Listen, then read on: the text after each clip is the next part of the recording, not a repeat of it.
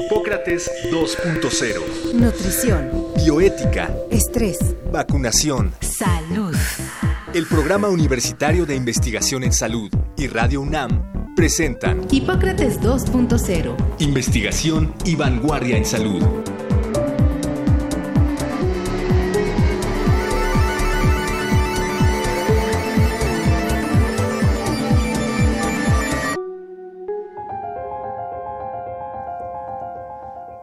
La geografía, los microorganismos, las características propias de los individuos. La historia de la salud humana se puede entender a partir de los ajustes que ha tenido que hacer para adaptarse a las enfermedades existentes o a las surgidas a lo largo de la historia, muchas de ellas convertidas en epidemias. Las epidemias han existido desde siempre, algunas impactando con más fuerza al ser humano. Para estudiar las epidemias del pasado, se analiza información proveniente de diversas fuentes, registros médicos, archivos parroquiales, códices y estudios arqueológicos, partes de guerra, información en panteones, estudios genéticos y análisis dendroclimático, el estudio del clima del pasado a través de los árboles. Para hablar sobre epidemias y clima, hoy en Hipócrates 2.0 invitamos al doctor Rodolfo Acuña Soto, profesor del Departamento de Microbiología y Parasitología de la Facultad de Medicina y del Colegio de Geografía de la Facultad de Filosofía y Letras, ambos de la Universidad Nacional Autónoma de México. El doctor Acuña es médico cirujano por la Universidad Nacional Autónoma de México, seguido de una residencia médica en patología en los Institutos Nacionales de Pediatría, Cardiología y Nutrición en la Ciudad de México. Cuenta con grados de maestría y doctorado en salud pública tropical por la Universidad de Harvard, postdoctorado en la División de Enfermedades Infecciosas en el Beth Israel Hospital en Boston. El doctor Acuña tiene dos líneas de interés principal. La primera es investigar la influencia del clima extremo, particularmente sequías, en los eventos de gran mortalidad en la historia de México. La segunda se refiere al estudio de los aspectos ambientales, sociales y biológicos que determinan la estacionalidad y distribución geográfica de numerosas enfermedades endémicas de la actualidad.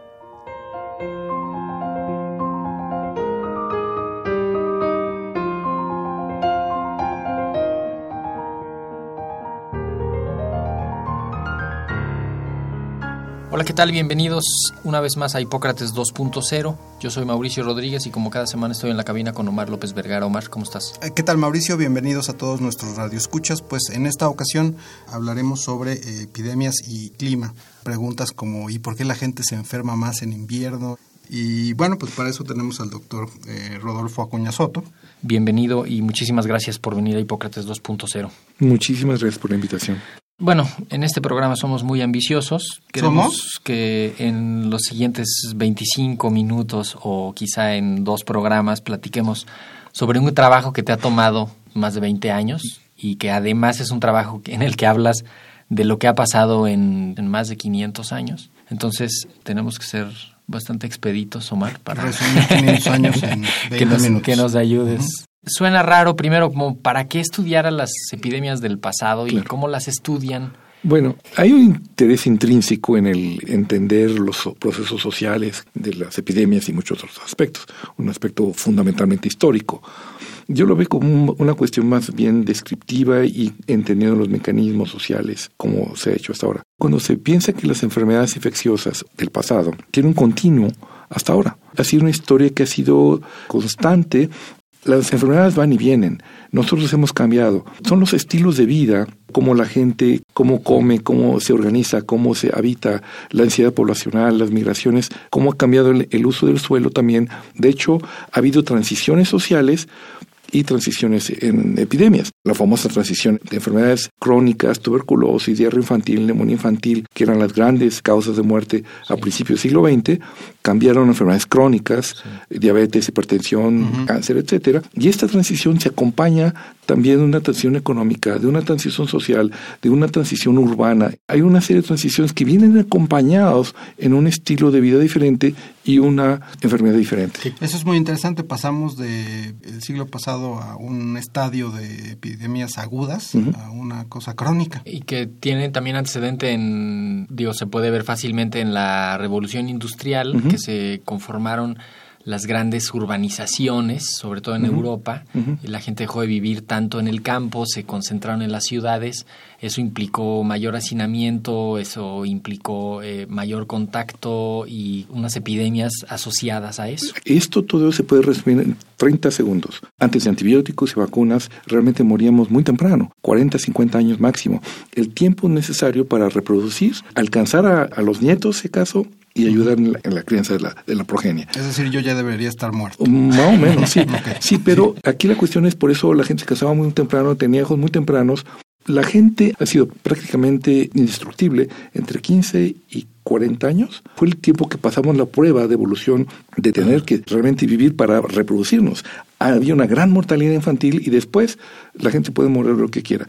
Al momento en que cambiamos esto, nos estamos teniendo enfermedades de las que antes no teníamos tiempo para, para enfermarnos. Que son las este, crónicas. Que son las crónicas. este, artritis reumatoide, diabetes, demencia senil, etcétera, todo tipo de cosas. Porque alargamos la vida, que cambiamos radicalmente la perspectiva de vida en los últimos, básicamente, 100 años, particularmente los 50 últimos. Bueno, entrando así como en, materia específica y en este país, este país tiene una historia muy marcada por el, digamos, todo el México previo a la conquista y a la colonización y todo el México de después. Del México prehispánico, tú has estudiado mucho epidemias que acabaron con poblaciones enteras. Quizá nos puedes ayudar a, entender qué pasó con los mayas, que, de pronto dicen que, desaparecieron, que, desaparecieron, que Tulum, este, después de ser una ciudad tan esplendorosa eh, y luego no encontrar, siempre la encontraron vacía. ¿Qué nos, nos puedes eh, Hay dos, dos ramas que pueden aquí. Una parte es la paleopatología, que es el estudio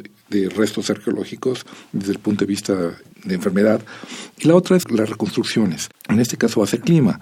Por muchos años fue un misterio. Ese colapso maya teotihuacano, hicieron unas ciudades realmente esplendorosas, muy activas, que de repente a un estrato arqueológico se queda en silencio, completo. Aquí la cuestión es de que ahora con reconstrucción de clima, y eso se hace de muchas formas, este, quiero tres segundos de paleoclimatología. Entonces no sean 200 La reconstrucción del clima antiguo es muy importante, ahorita lo vamos a ver, porque, por ejemplo, los, hay árboles que son muy sensibles a la estación de lluvias. Cada año los árboles depositan un anillo de madera. Cuando llueve mucho, los anillos son más gruesos, cuando llueve menos, pues, son más delgaditos. Y si tenemos árboles milenarios, como los agüetes, realmente esos árboles milenarios se convierten en estaciones meteorológicas que tienen un récord histórico de la precipitación de mil o dos mil años. Y haciendo estos estudios bien hechos, este, bien muestreados, con mucho cuidado, se ha podido reconstruir la precipitación en la región central de México y otras partes del mundo con mucha precisión. Entonces se puede ir para atrás y encontramos en ese periodo unas enormes y horribles sequías que coinciden con el colapso de Teotihuacán en Maya. Y esto se ha demostrado también con sedimentos en lagos, con estalagmitas. Si una montaña tiene una cueva adentro, vamos a decir, cuando llueve filtra el agua a cierta velocidad. Si llueve más, pues pasa más agua. Entonces la cantidad de minerales que se van a depositar en las estalagmitas que cuelgan del techo van a, a ir cambiando año con año. Entonces puede ver la precipitación en ese lugar por miles y miles de años. Ah, no, hay una barbaridad de estudios, eso muy interesantes. Platicabas que, por ejemplo, en la Revolución eh, Mexicana hubo una gran mortalidad, no solo por la guerra, sino también por fenómenos de epidemiología y también que en la gran pandemia de 1918 México fue el país más afectado por la sí, Esas son cosas recientes que estamos teniendo. Son cosas recientes Me quedé pensando si con este ejemplo que da Mauricio de la civilización maya y todo, seguramente tienes en la cabeza algunas civilizaciones o algunas culturas que prácticamente hayan desaparecido por alguna de estas cuestiones de, cambio climático o alguna epidemia que haya. No como tal, estamos hechos de tal forma que siempre va a haber alguien resistente. Hay gente que guarda más alimento, por ejemplo, este, llena de poca de hambruna, pues este resiste más. O cuando llega una epidemia de viruela y nadie tenía inmunidad, pues van a sobrevivir algunos. Como incluso estos casos de VIH donde resulta que hay personas Eso está garantizado porque somos muy diversos y es nuestra diversidad la que nos salva. Entonces, prácticamente imposible que un evento de una sola cosa mate absolutamente a todos. En casos ni, sí se han descrito un meteorito. Sí, se han descrito algunas infecciones en quien han matado especies animales en, y prácticamente, todos, pero son muy raros. Pero evolutivamente siempre ha sido un juego de sobrevivencia. Porque estas cuestiones y los programas programas que a veces hay en Netflix como de el ébola y algunos este, virus que parecieran ser o predecir como el fin de la humanidad y todos son como interesantes, pero parece que no es tan fácil que nos extingamos. No, no, no, no, no. Este, siempre va a quedar un grupito ahí de reserva que no le va a pasar nada, pero son no muy necesariamente poquitos. el mejor, ¿verdad? Son muy poquitos, sí, sí, claro, definitivamente. La cuestión aquí con los colapsos en México es que es una historia recurrente. Cuando llegaron los españoles a México, había alrededor, los números más bajitos están en 15 millones, los más altos andarán por 25, 30 millones. Vamos a poner 20. De para negociar. población total De en población México. total en la zona del, del Mesoamérica. Ah, ok. 80 años después quedaban un millón y medio. México recupera su población prehispánica hasta, 1900, hasta el censo de 1940.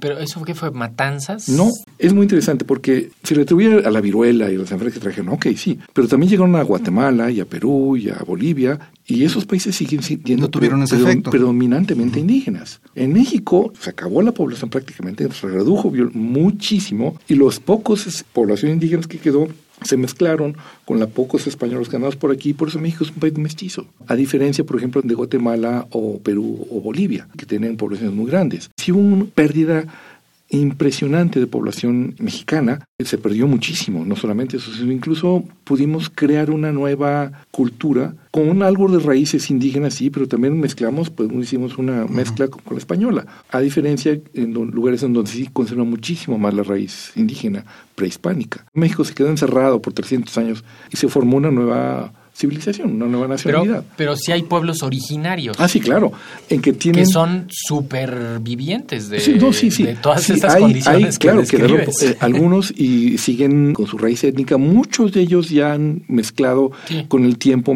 este, pero siguen habiendo gente que tiene más carga genética originaria que otros. Pero en números, acabamos. Y este asunto de haberse diezmado la población, particularmente en México, comparado con otras áreas del continente, ¿cómo se explica? Porque en México tuvimos, aparte de las viruelas que mataron a todos, este, a un porcentaje significativo de la población, tuvimos algo más, pestes y cosas este, muy indefinidas cuando uno revisa la historia.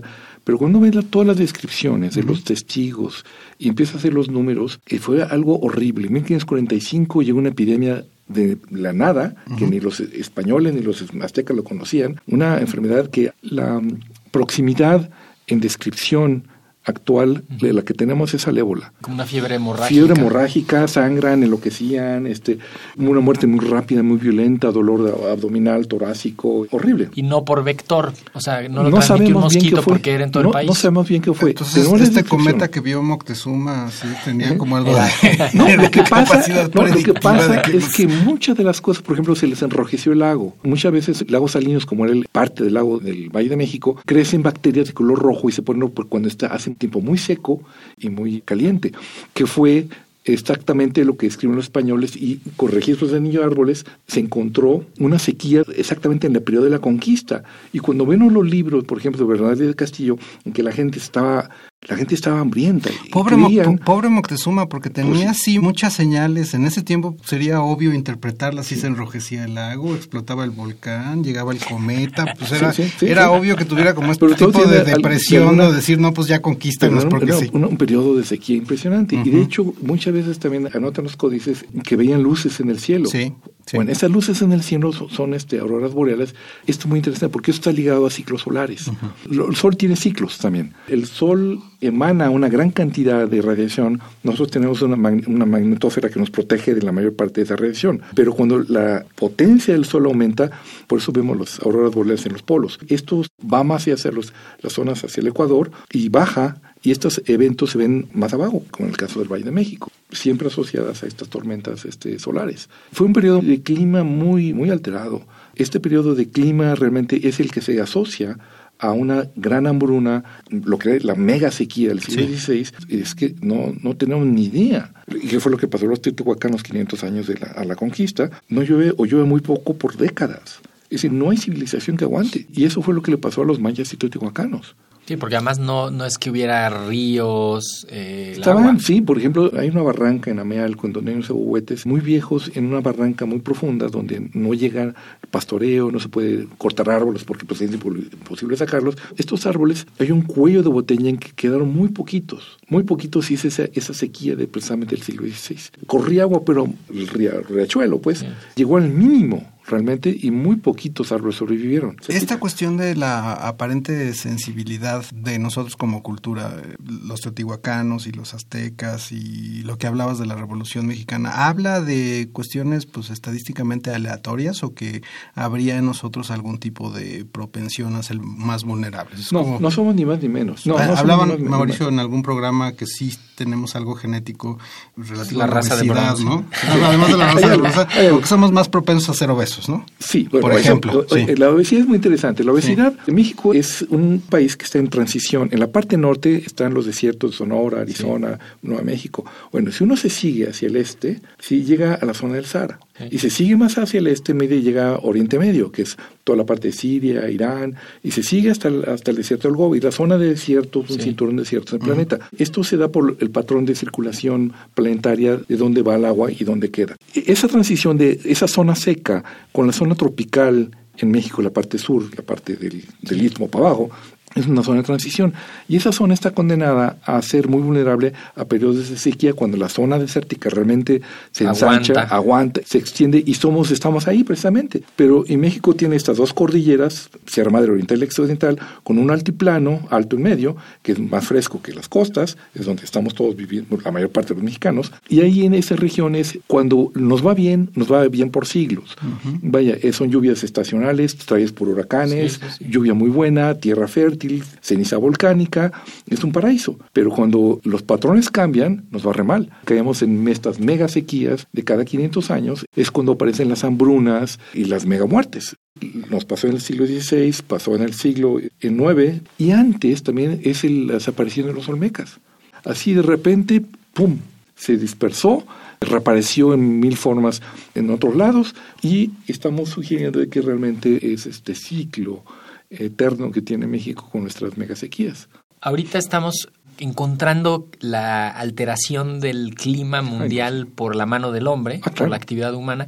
¿Eso cómo va a afectar pues, no solo los anillos de los ahuehuetes, sino va a cambiar cómo lo van a, cómo lo van a interpretar va a cambiar todo. de hecho ya está cambiando, de hecho, pero bueno, el cambio climático implica muchas cosas. Cambio climático implica calentamiento, pero implica también este cambio de regímenes, de lluvias, lluvias adelantadas, lluvias atrasadas, es decir, no va a ser tan predecible. Va a haber clima extremo, fríos increíbles y calores, unas ondas de calor. En ya lo estamos viendo. En el altiplano, esto no es nada con lo que nos viene. Sí que no estamos preparados. Y esto sí viene a, tocar muchos aspectos de salud también. Estamos siendo, por eso que está envejeciendo, que no está preparado, no tenemos sistemas de aire no sabemos vivir el calor en el altiplano los yucatecos y los veracruzanos y los vaqueños saben, saben muchísimo de calor.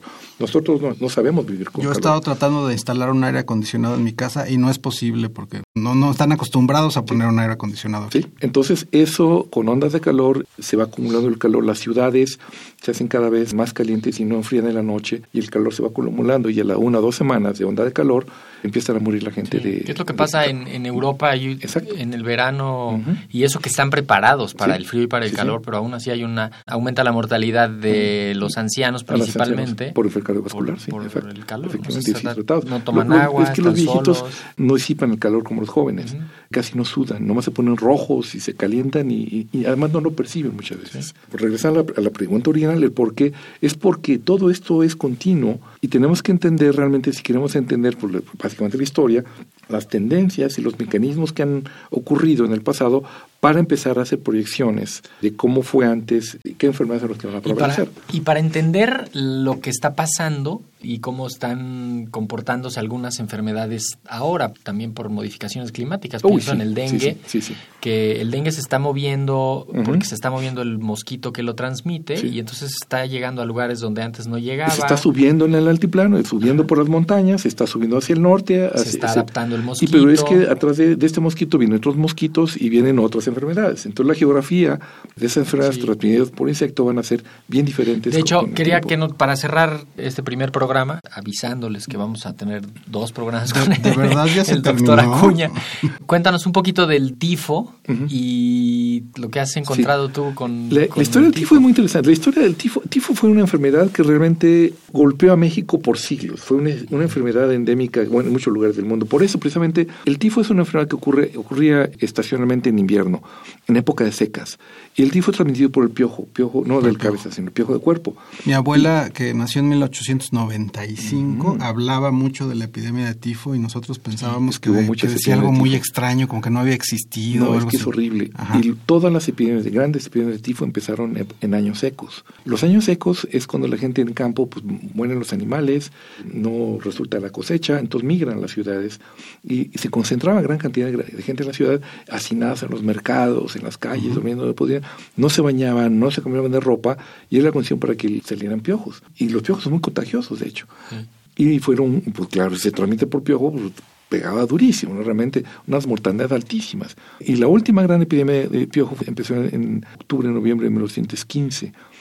Pero fue un hecho interesantísimo porque fue la primera acto de salud pública cuando el Estado toma cargo de la salud.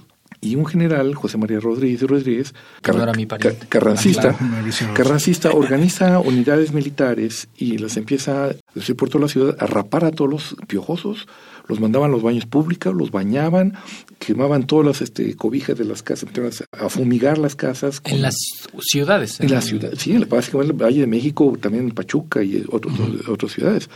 Puebla también les dio.